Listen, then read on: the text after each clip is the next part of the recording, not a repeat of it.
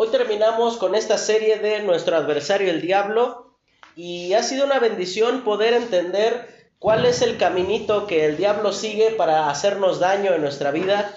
Eh, cuando no, tenemos en claro eso, pues estamos eh, abiertos a cualquier tipo de actividad que él decida hacer en nuestra vida. Tenemos que entender, y, lo, mencionamos cada semana, pero lo vuelvo a decir, eh, cuando hablamos de la obra del diablo, de ninguna manera nos, nos referimos a que Él puede llevarnos al infierno, porque eso gracias a Dios jamás pasará por si tú has creído en Cristo, tú puedes tener la completa seguridad de que tus pecados han sido perdonados y que por esa razón Tú nunca más enfrentarás ningún tipo de condenación que si fuera cosa del diablo, créeme que uh, hace tantísimos años hubiésemos ya estado en esa condición nosotros.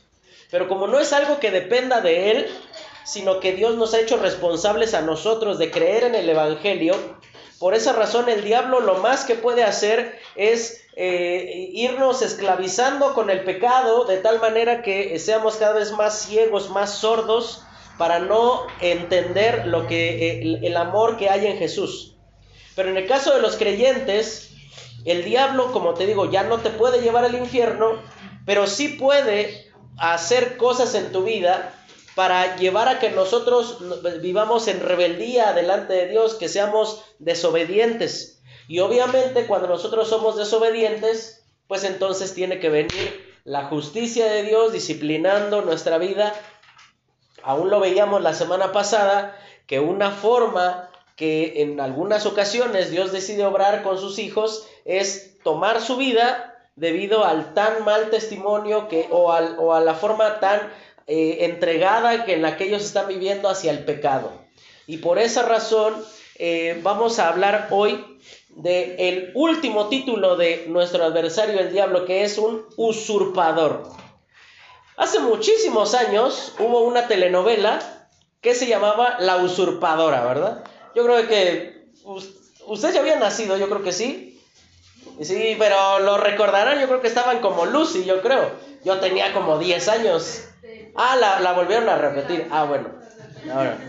Bueno, y resulta que la trama de la novela era de una mujer que era muy mala, y le encuentran una mujer igualita a ella y entonces la llevan a suplantarla y resulta que la usurpadora, que era la, una persona igualita, pues era, uy, una, un amor de mujer y trataba bien a los niños cuando en realidad la mamá, la anterior, era mala y los maltrataba y era fea con ellos, hasta que finalmente pues tiene que acabar de alguna manera la novela, es descubierta, ¿no? Y finalmente se descubre el terrible engaño que, eh, pasa aquí, pero resulta que eh, el esposo este, se enamora de la usurpadora y ahí como que te cristianizan y te ponen muy bonito el asunto de que pues si no, no estás bien con tu esposa, pues búscate una que esté a tu gusto. ¿No?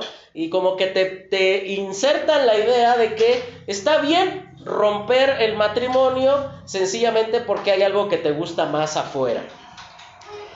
El usurpador, cuando hablamos de un usurpador, estamos hablando de alguien que toma un lugar que no le corresponde, que usa un lugar que está destinado para alguien más, pero que él se pone en ese espacio y quiere recibir los beneficios de esa persona que está trabajando.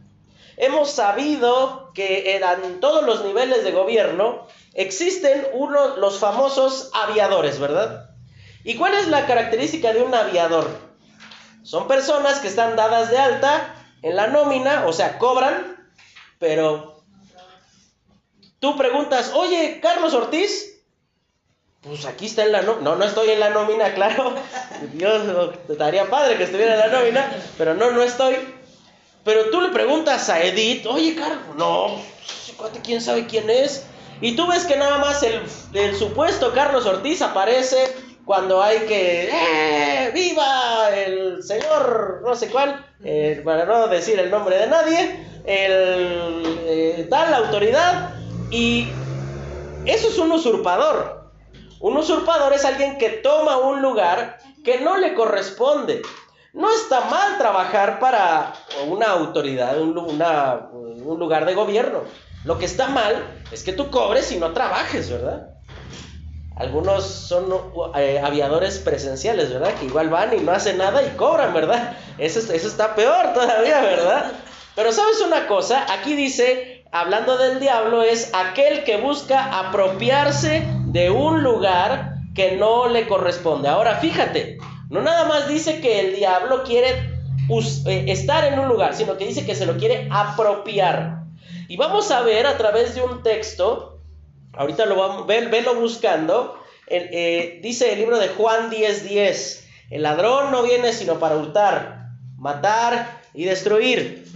Y el Señor Jesucristo hace la diferencia y dice, yo he venido para que tengan vida y para que la tengan en abundancia. Y sabes que en este proceso de estar buscando trabajo, todos hemos estado trabajando en lugares en donde de repente llega el nuevo. Y se supone que hay cosas básicas, elementales, que para entrar a trabajar a cierto lugar debes de saber. Por ejemplo, la hermana Connie es enfermera. Imagínate que ella, en el hospital donde ella trabajaba, un día llego yo y digo, no, pues que yo también soy enfermero. Ah, órale pues. Y resulta que estamos, no sé, sacando sangre, en el banco de sangre, ¿no? Y resulta que yo llego, hermana Connie, dígame, ¿se le puede sacar de cualquier parte del cuerpo la sangre? O sea, yo le digo, oye, como no le encuentro aquí la vena, ¿le puedo picar acá, en, atrás de la oreja? ¿Le puedo picar aquí, atrás de las rodillas? Porque se le ven unas varices así de este tamaño al cuate que vino a... Entonces yo creo que esas no voy a batallar para tomarle, para, para sacarle sangre. Lo primero que pensaría Connie es primero, ¿este está bromeando o está loco? Pero después de que yo, eh, que, que el yeso voy y pido a la construcción yeso de ese de albañil para, para este, inmovilizar un brazo y pienso que es el mismo yeso cuando no es el mismo, cuando eh, me dicen tráeme unos clavos y yo voy por unos clavos hacia la ferretería para una persona que le van a poner en la pierna, en el brazo, Obviamente Connie va a llegar a una conclusión. Este cuate mintió a la hora que lo entrevistaron para su trabajo.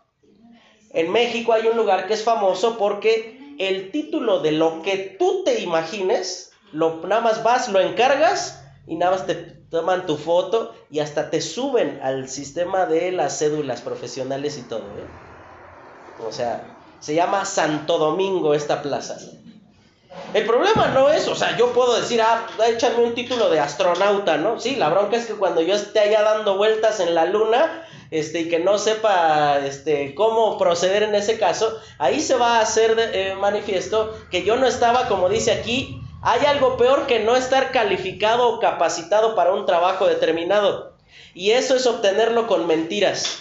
Justo eso es lo que el diablo desea hacer en la vida de los creyentes tomar de manera sutil un lugar que no le corresponde, entender que hay un enemigo que desea apoderarse de nuestra vida con el fin de paulatinamente, o sea, poco a poco, alejarnos de Dios para destruirnos, debe llenar nuestro corazón de temor sabiendo que podemos fracasar en el camino, pero también de determinación sabiendo que Dios nos ha hecho más que vencedores por medio de lo que Jesucristo logró en la cruz del Calvario. En pocas palabras está diciendo aquí, ese usurpador, ese que quiere tomar un lugar que no le corresponde, él lo que desea hacer a través de eso es que nosotros estemos cada vez más, más, más, más lejos de Dios.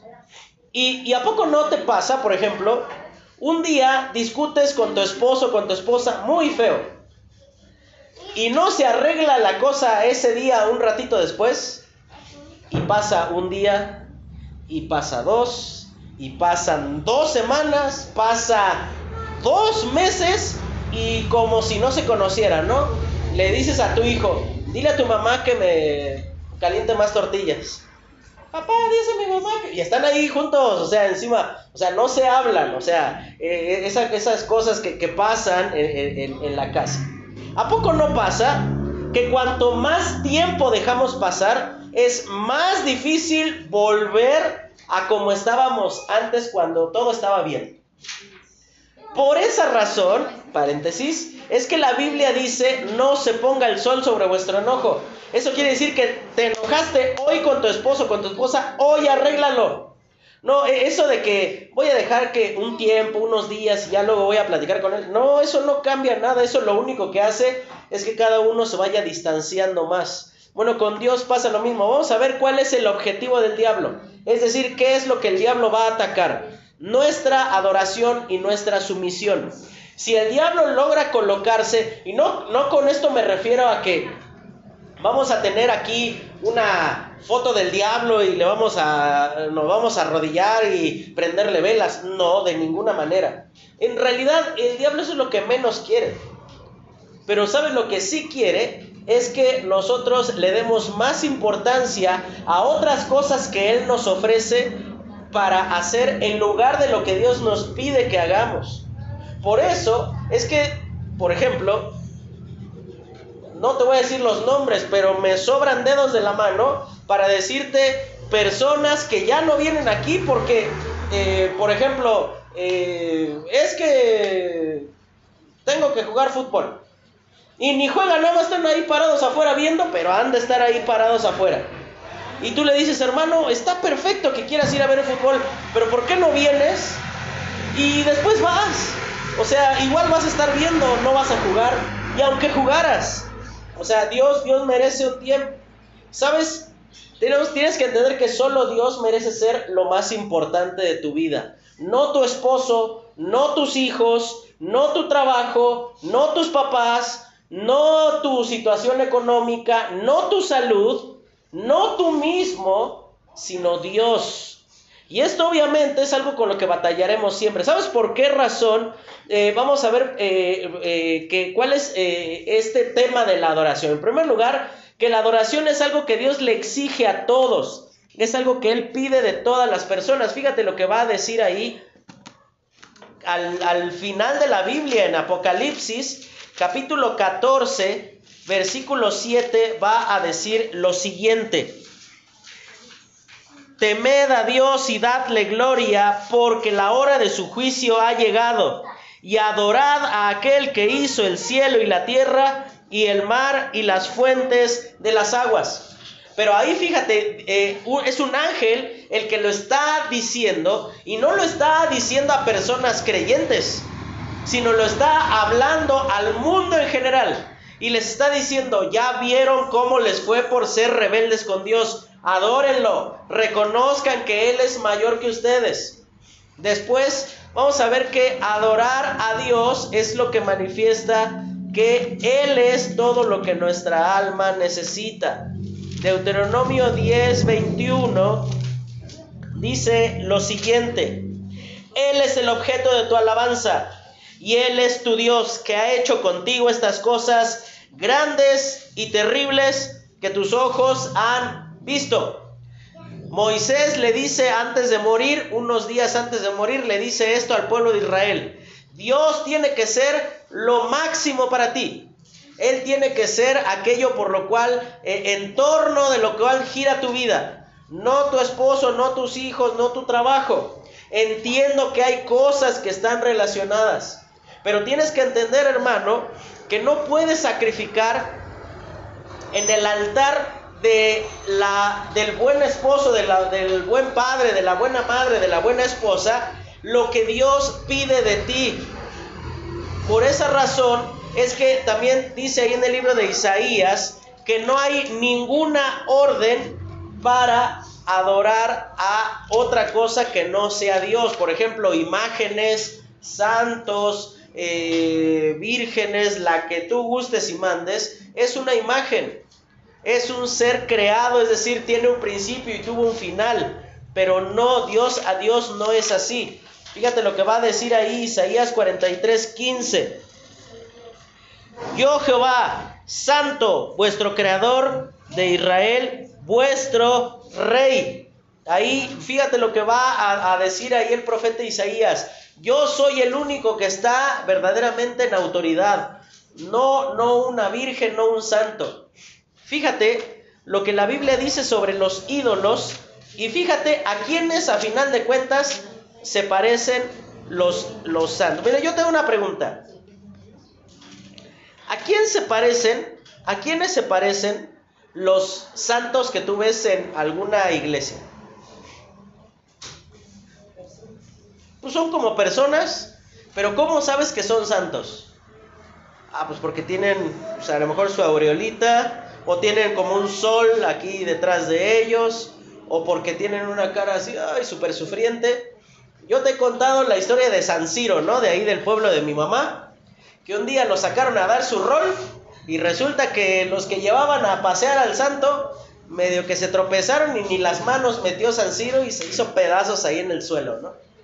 Y para mí fue impactante porque yo dije, pues si es poderoso, o sea, pudo haber evitado mínimo enterrar las narizotas en el suelo, ¿no?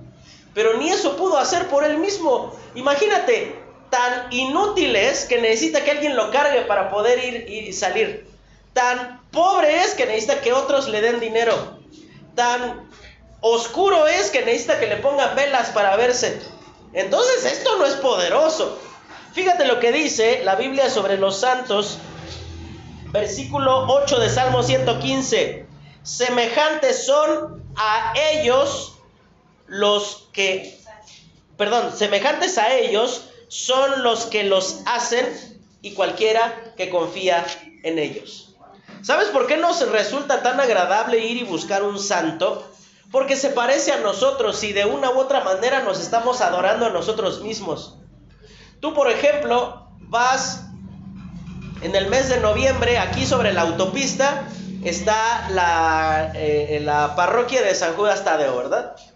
Y tú ves allá la gente que ahí va caminando y, piensa que el santo está interesado que mientras más hinchadas te lleguen las patas, entonces más fue tu, tu amor, tu devoción por él. Y, tú ves a la gente que ahí viene con los pies despedazados pero piensan que por haber hecho esas cosas ya obtuvieron el favor de Dios. Mira, por esa razón dice, no tienen ojos, dice, tienen ojos pero no ven, tienen manos pero no palpan, tienen orejas pero no oyen, tienen, tienen narices mas no huelen. O sea, tú, tú has escuchado, por ejemplo, de casos en donde entran, roban una iglesia y se, y se llevan todos los artículos de oro que tenía ahí el lugar. Oye, pues digo, pues el santito nos podría haber echado la mano, ¿no? De evitar que, pues, que, que nos despelucaran la iglesia, ¿no? Pero debido a que no son poderosos, ahora aclaro, también ha habido iglesias cristianas que Dios ha permitido que les roben las cosas. Y eso no significa que, que tenemos un Dios igual de incapaz, sino que Dios tiene diferentes formas de obrar y en, en ocasiones permite cosas que no nos gustan. Pero sabes una cosa, la adoración es algo que solamente le corresponde a Dios.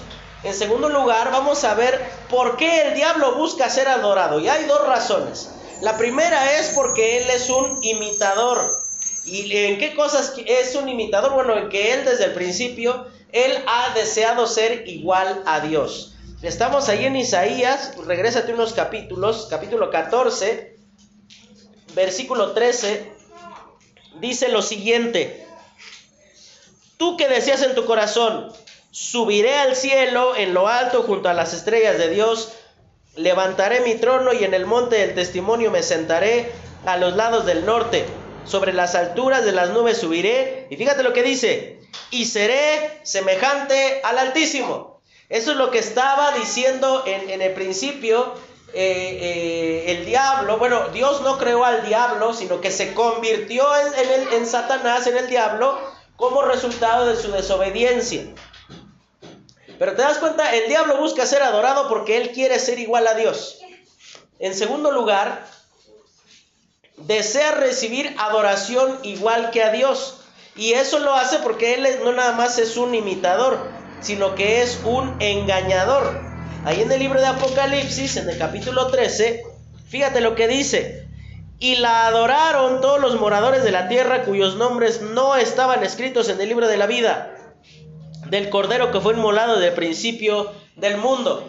Ahora aquí tú te das cuenta que dice que en aquel tiempo, cuando el juicio de Dios esté viniendo sobre, sobre el mundo, el anticristo va a construir una, una estatua de él mismo. Y dice que la va a poner en el templo de Dios. Y dice que todas las personas que no son salvas, ese es el, el asunto importante, por eso dice que sus nombres no están inscritos en el libro de la vida del Cordero.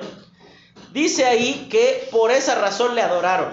Y sabes, el diablo sabe que le queda poco tiempo. Y por eso trata de engañar a todas las personas diciéndoles, todas las religiones llevan al cielo. Bueno, Dios es tan bueno que Él no te va a castigar en el infierno. Bueno, eh, Dios te ama tanto que Él te recibe a pesar de lo que, de lo que tú seas. No importa que tú sigas, quieras, seguir siendo un, un inmoral, un asesino, un mentiroso, un ladrón, no importa, Dios te sigue recibiendo. Lo decíamos el domingo que Dios no es como nuestra abuelita, ¿verdad? Dios no es ese Dios que consentidor y apapachador a pesar de que hemos hecho lo malo. Vamos a ver de qué, pues después de que entendimos por qué busca ser adorado, vamos a ver cuál es el arma que el diablo usa y vamos a ver qué es nuestra imprudencia. Y a partir del domingo vamos en el devocional de todos los días que subimos ahí al grupo, vamos a estar estudiando ya no la vida de Abraham, sino que vamos a comenzar a estudiar la vida del rey Saúl. Y te vas a dar cuenta que si hubo alguien imprudente en su vida fue justo Saúl. Y Saúl, vamos a ver en primer lugar, recuerda lo que decía Juan 10:10, el ladrón no viene sino para hurtar, matar y destruir. Yo he venido para que tengan vida y para que la tengan en abundancia.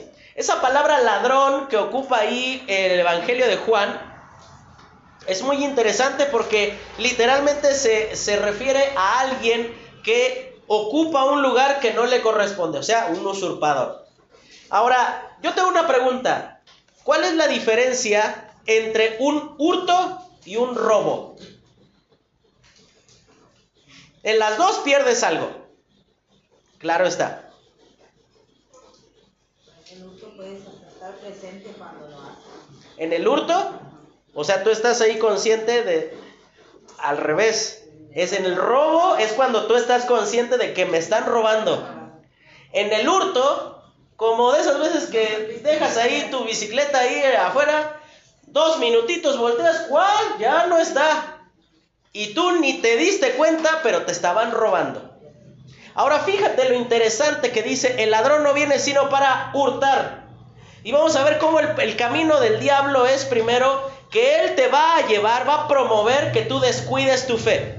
Él va a promover que tú digas, pues ya fuiste el jueves a la iglesia, ya, ¿para qué vas el domingo? No, pues el domingo es para estar en la casa con la familia. O al revés, ya fuiste el domingo, otra vez el jueves, ah, tanto hay que ir a la iglesia. O, que, tú salgas o que empieces a, a pensar en cosas como, bueno, pues es que casi nunca salimos a pasear con mi esposa. Y, o sea, está padrísimo que vayas a pasear. Pero pues puedo ir a pasear seis días a la semana, pero justo tengo que ir el domingo a pasear. Justo tengo que, salir y a lo mejor dices, bueno, es el único día que tenemos para salir. Bueno, por eso hacemos el culto temprano, para que te quede todo lo demás del domingo libre.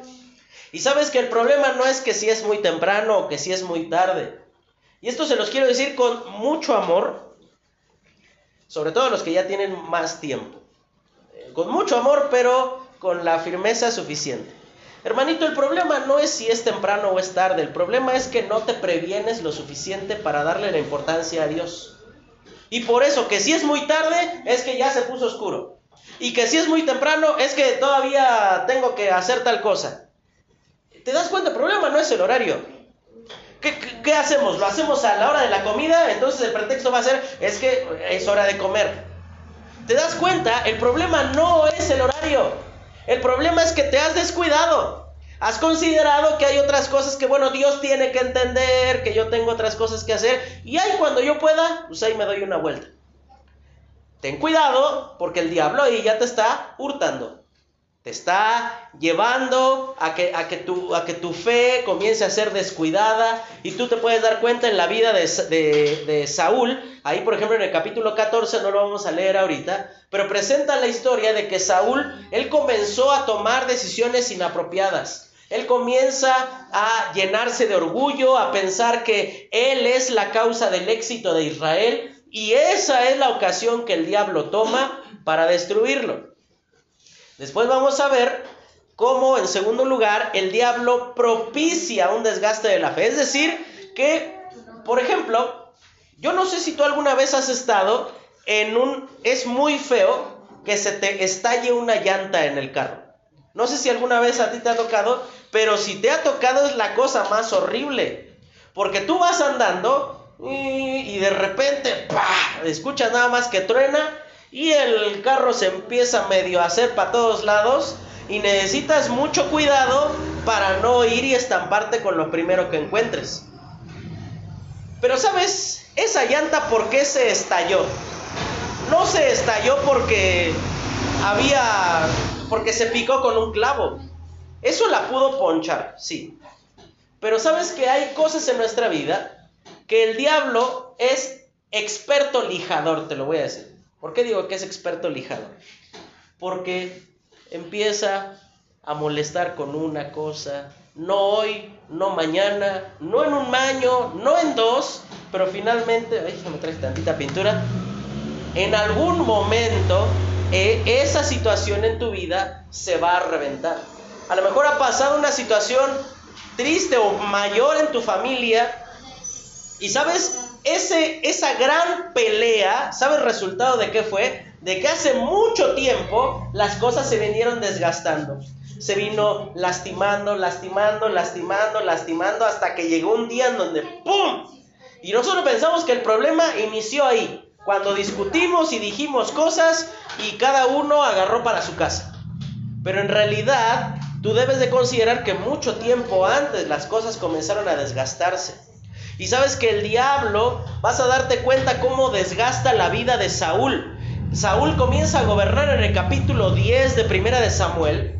Y dice que de las primeras cosas que hace Saúl él dice que quitó a todos los adivinos y los que consultaban a los espíritus en la tierra de Israel, porque era un mandato de Dios. Y es decir que Saúl comenzó muy bien, comenzó siendo obediente delante de Dios. Él no siempre fue desobediente, no siempre fue orgulloso, no siempre estuvo alejado de Dios. Pero llegó un día donde Saúl comenzó a tomar pequeñas eh, decisiones en la dirección equivocada y por esa razón fue destruido por, su propio pecado. Y ya lo ves hasta el capítulo 26, donde lo encuentras consultando a una adivina. Lo que él mismo buscó eliminar es lo que él terminó haciendo. Y por esa razón, ese es lo que el diablo busca que tu vida, que situaciones en tu vida se vayan desgastando y a lo mejor has decidido que la forma de solucionar los problemas con la gente es nada más dejarlo pasar. Pero ¿sabes qué? Eso es lo que está haciendo, está desgastando y desgastando y desgastando hasta que llegue un día donde va a ser un tronadero impresionante eso que va a suceder en tu vida. ¿Y sabes cuál es el resultado? que el diablo promulga la destrucción, es decir, que lo hace conocido. Porque dice que cuando Saúl muere, dice que le cortan la cabeza y dice que cuelgan su cuerpo en uno de los muros de las ciudades de los filisteos y su cabeza la ponen hasta arriba de, una de las torres. Y decía que ellos hacían fiesta y decían, nuestros dioses nos entregaron a nuestro enemigo en nuestras manos. Cuando en realidad, si tú lees cuando eh, enfrenta ya la adivina, dice que es el mismo Samuel el que vuelve y le dice, mañana vas a estar aquí conmigo.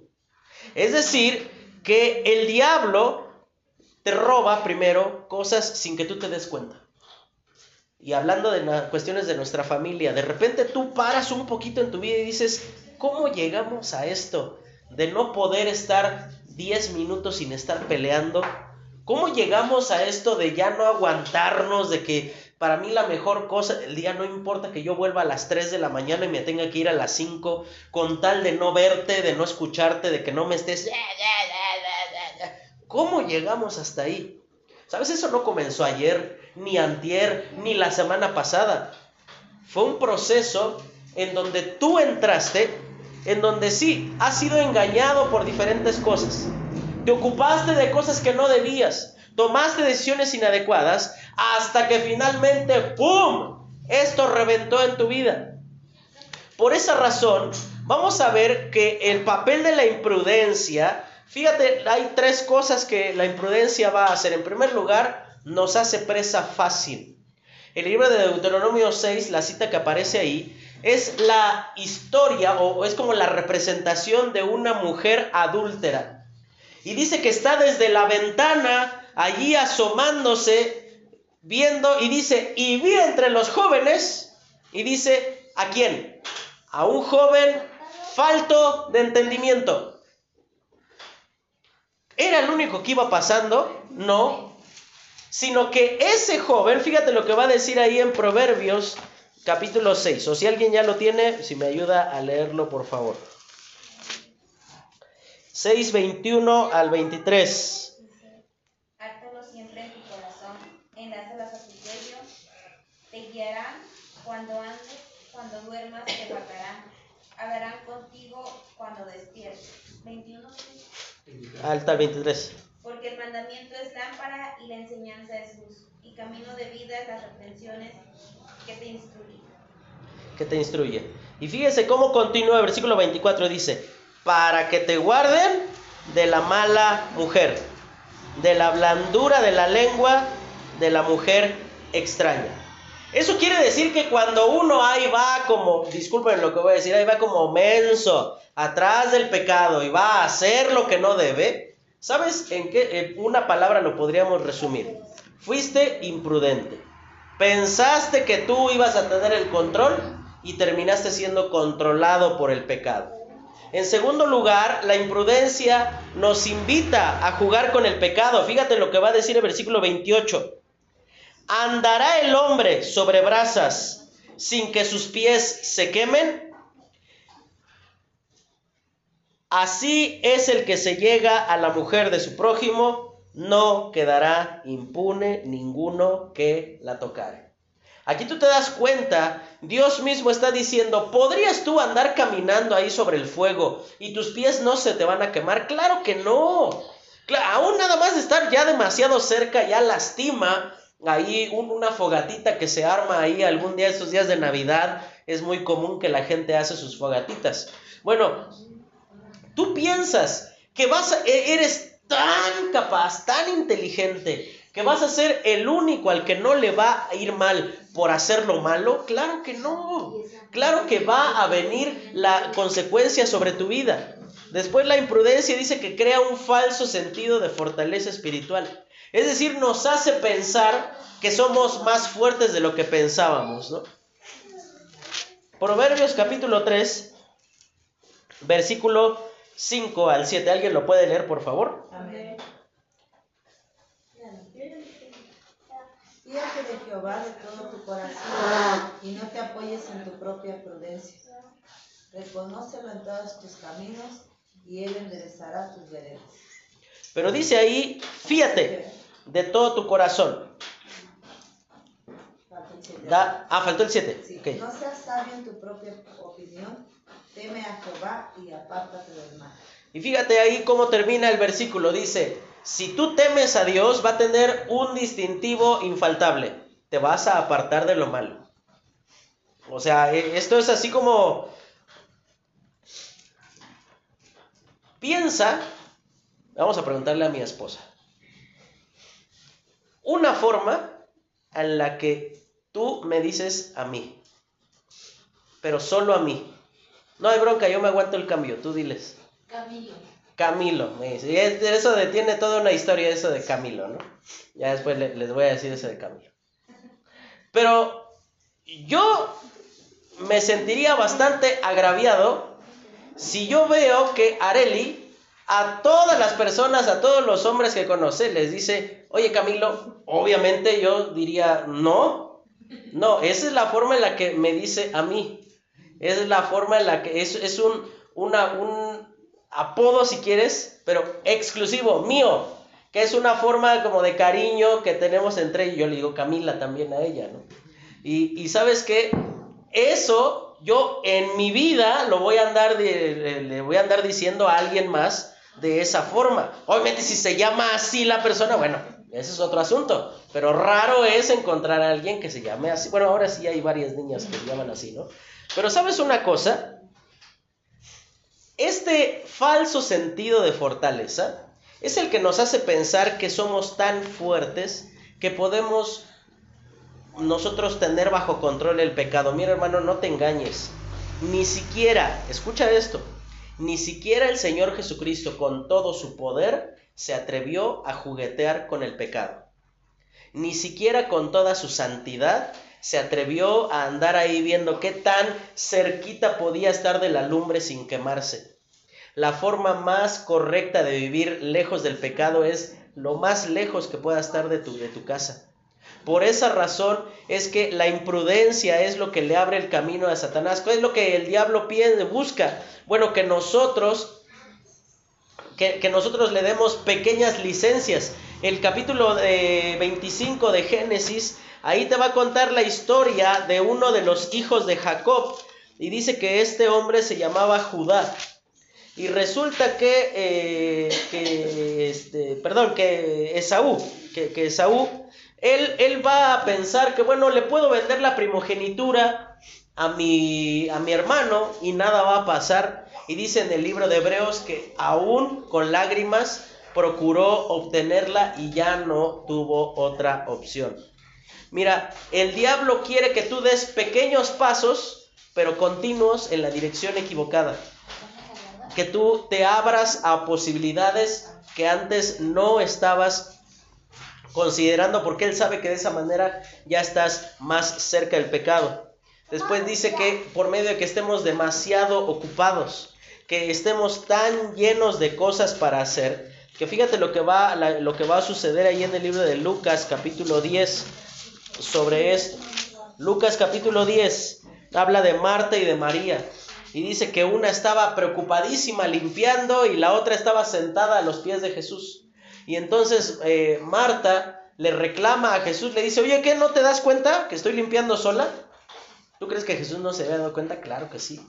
Pero el Señor Jesucristo le dice, mira, ay Marta, estás ocupada de tantas cosas que te perdiste todas las enseñanzas que yo estaba dando aquí por estar preocupada por limpiar y preparar y atender a todo lo demás. Que es bueno, también se necesita trabajar de esa manera, pero lo primero siempre es estar buscando a la persona de Dios. Mira, yo siempre le explico esto a la gente en el sentido de que todos hemos ido en la carretera y has visto que de repente cierran carriles, ¿verdad?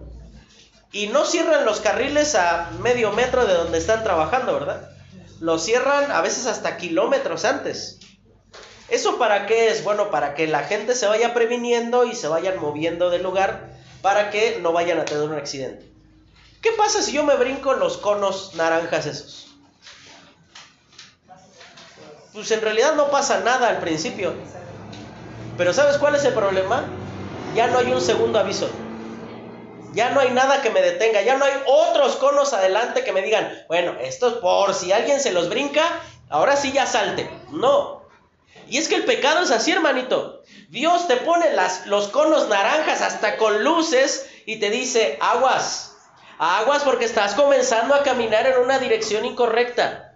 Y tú dices, ah, pues, nada más tantito. Y te asomas, como los niños, ¿no? Tú piensas que eh, estando un poquito de un lado y poquito del otro, eres bastante inteligente, cuando en realidad lo más inteligente es vivir lejos de lo malo. ¿Sabes? Ya no hay nada que te detenga y por esa razón, fíjate lo que pasa por eh, eh, ser sometidos o ser dominados por ese usurpador, por ese nuevo rey, entre comillas. Bueno, eso nos lleva a perder el enfoque de lo que de, de veras es importante. En el libro de Mateo, el Señor Jesucristo va a estar acusando a los religiosos de su tiempo y les va a decir lo siguiente, ay de vosotros, escribas y fariseos hipócritas, porque diezmáis la menta, el eneldo y el comino, y dejáis lo más importante de la ley, la justicia, la misericordia y la fe. Esto era necesario hacer sin dejar de hacer aquello. Es decir, ellos estaban interesadísimos en que la ley se cumpliera al pie de la letra. No importaba que por dentro estuvieran llenos de suciedad y de pecado. Ellos con que por fuera se viera lindo y bonito, ellos pensaban que estaba bien. En segundo lugar, vamos a ver que hay una pérdida de amor verdadero. El Señor Jesucristo, escribiéndole a las iglesias en Apocalipsis, dice, pero tengo contra ti que has dejado tu primer amor.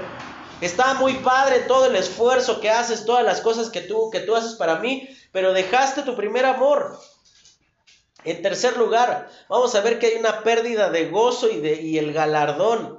El apóstol Pablo dice, corran de tal manera que lo obtengan. No porque estemos compitiendo unos a otros, sino porque estamos queriendo agradar a Dios. Por esa razón, el fruto de vivir en la imprudencia siempre va a ser la insatisfacción.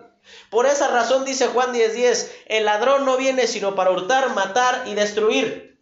La palabra destruir es muy interesante que ocupa Juan allí porque da la idea de cortar en pedazos un cuerpo y tirarlo ahí por todos lados. El diablo te quiere ver así, hermanito. Si el diablo ya te logró distanciar de tu esposa, él va a hacer todo lo necesario para que la odies con todo tu corazón. Y después de que la odies con todo tu corazón, créeme que va a hacer todo lo necesario para que aún tú atentes contra su integridad de, tu, de tu esposa, de tu esposo, de tus hijos. Y cuando estés ahí, sabes, él siempre te va a querer llevar a, a algo peor, a algo peor, algo peor, porque esa es su naturaleza. No creas que ese diablo rojito de cuernos, bigotudo y medio simpático que sale en las caricaturas, así es el diablo. No. Él es un poderoso enemigo, pero no más poderoso que nuestro Señor. Y por esa razón es que tú tienes que considerar cuál es nuestra defensa, la intercesión y el ejemplo de nuestro Señor Jesucristo. Fíjate cómo el Señor Jesucristo en el libro de Mateo capítulo 4, cuando fue tentado, siempre su respuesta fue la siguiente, escrito está. Y en primer lugar, cuando él tenía mucha hambre, él dijo, no solo de pan vivirá el hombre. Es decir, que Jesucristo estaba dispuesto a seguir aguantando el hambre con tal de seguir siendo obediente a su Padre. Y esto es algo eh, súper, súper impactante, porque aquí no, no, no significa que el hambre se le quitó a Jesús. Él seguía teniendo hambre, pero él estaba dispuesto a soportar lo que su cuerpo exigía con tal de vivir de acuerdo a lo que la comunión exigía. Y eso es lo que tú tienes que entender. Aquí, tristemente, muchas veces vivimos bajo la filosofía de la Macarena, ¿no? De que dale a tu cuerpo alegría Macarena, porque, ¿por qué? Pues porque tu cuerpo lo pide. O sea, eh, esos dichos de que eh, eh, es viernes de, borrachera, ¿y qué dice después? Y el cuerpo lo sabe. O sea, no, no, sí, el cuerpo lo sabe, pero que el cuerpo pida algo, no, no necesariamente significa que se lo tienes que dar. Mira, yo te aseguro que yo sería la persona más feliz viviendo adentro de la shanty. Porque tendría todos los postres que yo quisiera a mi disposición. Pero te aseguro que en un año yo salgo de ahí en una bolsa, muerto por tener todas las arterias tapadas de tanto dulce que comí. Salgo diabético de allí. Así que por más que mi cuerpo me pida un pastelito muy dulce, muy rico, tiene que haber momentos en los que digo, no, no está bien. No puedo ser dominado por lo que el cuerpo pide. Y, puede ser en tu caso el hambre, la bebida, el sexo, el odio, el enojo, pueden ser muchas cosas. Pero hermano, entiende, el hecho de que estemos en el cuerpo no significa que tengamos que ser dominados por lo que el cuerpo pide. En segundo lugar, dice siendo diligente con la palabra. Cuando el Señor Jesucristo el diablo lo tiende, dice que lo lleva a un gran monte, eh, perdón, al pináculo del templo y le dice, tírate abajo, porque la Biblia dice, a sus ángeles enviará para que tu pie no tropiece con piedra. El Señor Jesucristo le dice, no tentarás al Señor tu Dios. En pocas palabras, el Señor Jesucristo que está diciendo, o sea, sí, yo creo que mi Padre me puede cuidar, pero de aquellas cosas que vengan sobre mí, no de aquellas yo que voy y busco. Por ejemplo, sí, hermanos, yo confío mucho en el Señor y yo hago viajes tipo como de Uber aquí en este chevisito, ahí como lo ven, ahí anda dando vueltas por Querétaro. Pero no me voy a ir a meter a Menchaca o a Cerrito Colorado a Casablanca a la una de la mañana. ¿Cómo qué me podría pasar ahí, manita? Pues sale, ni la sombra del pastor sale de ahí. O sea, seguro me van a asaltar, van a pasar cosas así. Es que el hecho de que confiemos en el cuidado de Dios, por ejemplo, si tú estás enfermo, pues ve al doctor. Por eso yo mañana voy a ir al doctor. ¿Sabes algo? Después dice, siendo dirigido por su palabra. Cuando el Señor Jesucristo dice, escrito está, al Señor tu Dios adorarás y a Él solo servirás. Tienes que entender que eh, para resistir a Satanás lo tienes que hacer a la manera de Jesús.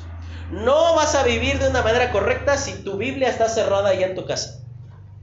Si no tienes Biblia, muchas veces se los hemos dicho, pero se lo volvemos a decir. Todas esas Biblias están allí porque nadie se las lleva. No porque yo diga, no, hermanos, este, pues, no, normal, no se las lleven, eso para usarlas aquí. Yo prefiero que la tengas en tu casa, pero porque la vas a usar, lo que sí no quisiera, sí me daría mucha tristeza, es que tú se la des como libro para colorear a tus hijos, porque no es para eso. No es libro de recortes, no es para eh, ponerle a la, a la mesa que medio baila, no, es para que la leas. Léela, hermano, en eso está tu vida. Y sabes, terminamos con esto. A pesar de que en algún momento hayamos fallado al Señor, fíjate lo que la palabra de Dios enseña en Jeremías capítulo 18 nos enseña el ejemplo de un alfarero. Y dice que en sus manos se rompe la vasija que él estaba haciendo. Y Dios le dice a Jeremías, ¿no podré hacer lo mismo yo con este pueblo de Israel? Y mira, probablemente tú has tomado decisiones en tu vida que te hacen descalificarte a ti mismo diciendo, si tan solo no hubiera hecho eso, entonces yo la verdad estaría en mejores condiciones. Pero sabes una cosa, puede que te hayas quebrado, pero ¿sabes cuál es la bendición, cuál es la ventaja? Que sigues estando en sus manos. Que Dios sigue estando interesado en seguir trabajando contigo. Dios en lugar de tomarme a mí y arrojarme al infierno diciendo, no, este es muy infiel, este es muy desobediente, mejor que se vaya al infierno y salvo a otro. Desde hace 20 años vivo experimentando la paciencia de Dios para con mi vida, en las que muchas veces he fracasado. Pero más han sido las veces en las que su gracia me ha sostenido. Y lo mismo puede ser contigo, hermano. Yo no tengo un Dios diferente al tuyo. Yo no tengo un Dios especial. Yo no soy consentido de Dios. Y por esa razón es que a pesar de las consecuencias, Dios quiere usarnos para sus propósitos. Lo que dice ahí el capítulo 13, Jeremías es la señal de un cinto podrido, en donde dice que ese cinto ya no servía para nada. Y es así como Dios veía a Israel, ellos necesitaban ser quebrantados totalmente para volver a la obediencia. Y por esa razón, hermano, tú tienes en esta noche, terminando este, esta serie de nuestro adversario el diablo, quizás sería bueno orar al Señor y decirle, Dios, yo he fallado mucho, yo he vivido mucho tiempo lejos de ti, y por esa razón, Señor, yo necesito que tu misericordia me sustente me vaya obrando en mi vida de tal manera que yo pueda vivir de acuerdo a tu voluntad. No es algo que tú y yo podamos lograr por nuestros méritos, pero algo que Cristo ya logró en la cruz del Calvario. Él ya venció a Satanás. Él ya nos ha dado la victoria y por esa razón podemos ser más que vencedores. Vamos a orar y terminamos. Señor, te agradecemos porque tú nos hablas por medio de tu palabra. Dios, te pedimos que, que tú nos enseñes, que nos guardes para poder vivir de acuerdo a tu propósito, Señor. Y te pedimos, Señor, que seas permanentemente ayudándonos a poder eh, vivir y, hacer todo aquello que pues tú, tú exiges de nuestra vida. Te pedimos, Señor, que tú nos perdones por tantas veces en las que nosotros te hemos fallado. Y te pedimos, Dios, que tú nos enseñes a vivir de acuerdo a tu voluntad. Todo esto, Señor, te lo pedimos y agradecemos en el nombre de Cristo Jesús. Amén.